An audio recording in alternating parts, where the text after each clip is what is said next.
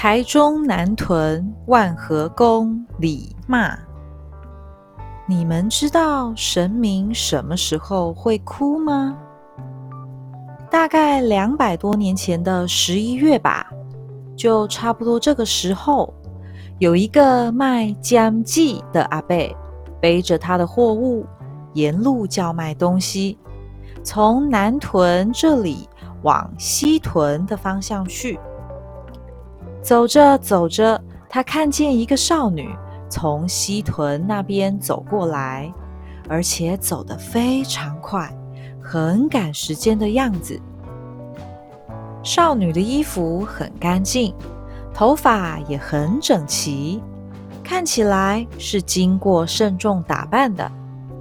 商人觉得很奇怪，就问这个少女：“阿梅啊，啊你穿遐水，阁行遮尼紧，你是要赶去倒位啊？你要甲我买一寡针子无？我的针子哦。”品质非常好哦。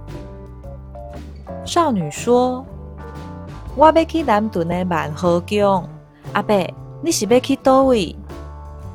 商人说：“我要往西屯的方向去呀。”少女说：“阿伯，我要拜托你一件代志，好不？”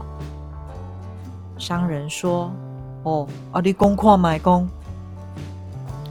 少女说：“我叫做廖品牛，住伫西屯的大溪地。哦，大溪地了解啊，我知影啊，你是迄个查某囝哦。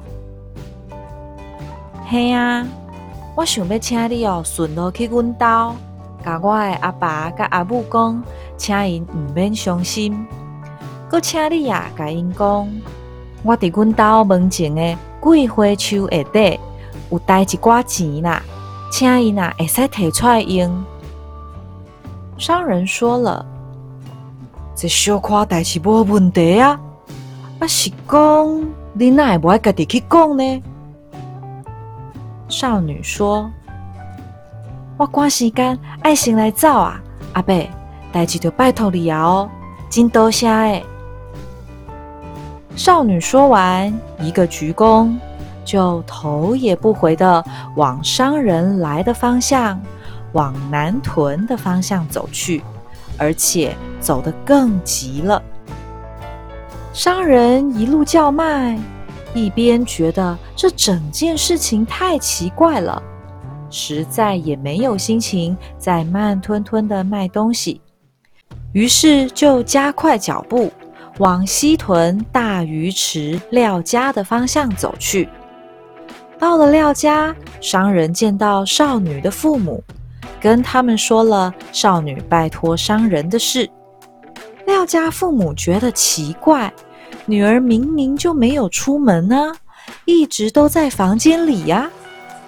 他们走进女儿房间，看见女儿好好的躺在床上。可是奇怪的是，叫了几声，女儿也没起来。他们走近仔细看，才发现女儿已经断气了。廖家父母大哭了起来，商人连忙安慰他们，说：“少女要他们不要伤心。”商人又想到，少女说过。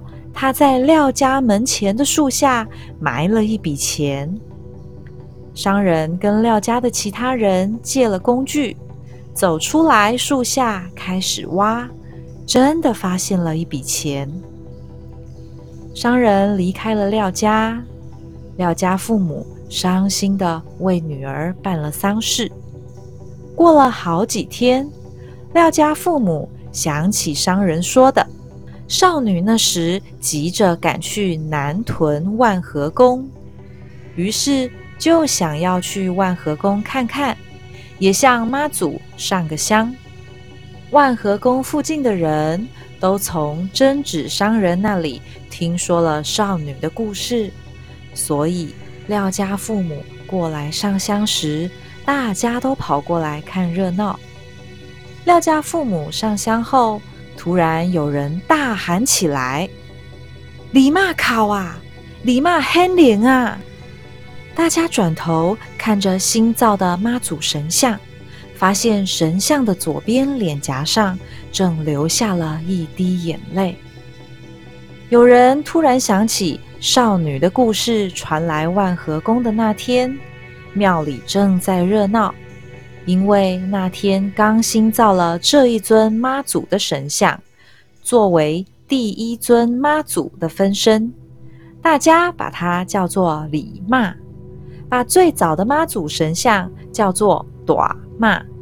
有人想起商人遇见少女，急忙往万和宫走来的那时，正好是神像开光，请神明灵魂进去神像里的时候，于是大喊：“你嘛都是廖姑娘啊！一看到爸爸妈妈来上香，就哭啊！”这个人这样一喊，大家都觉得有道理，因为这样。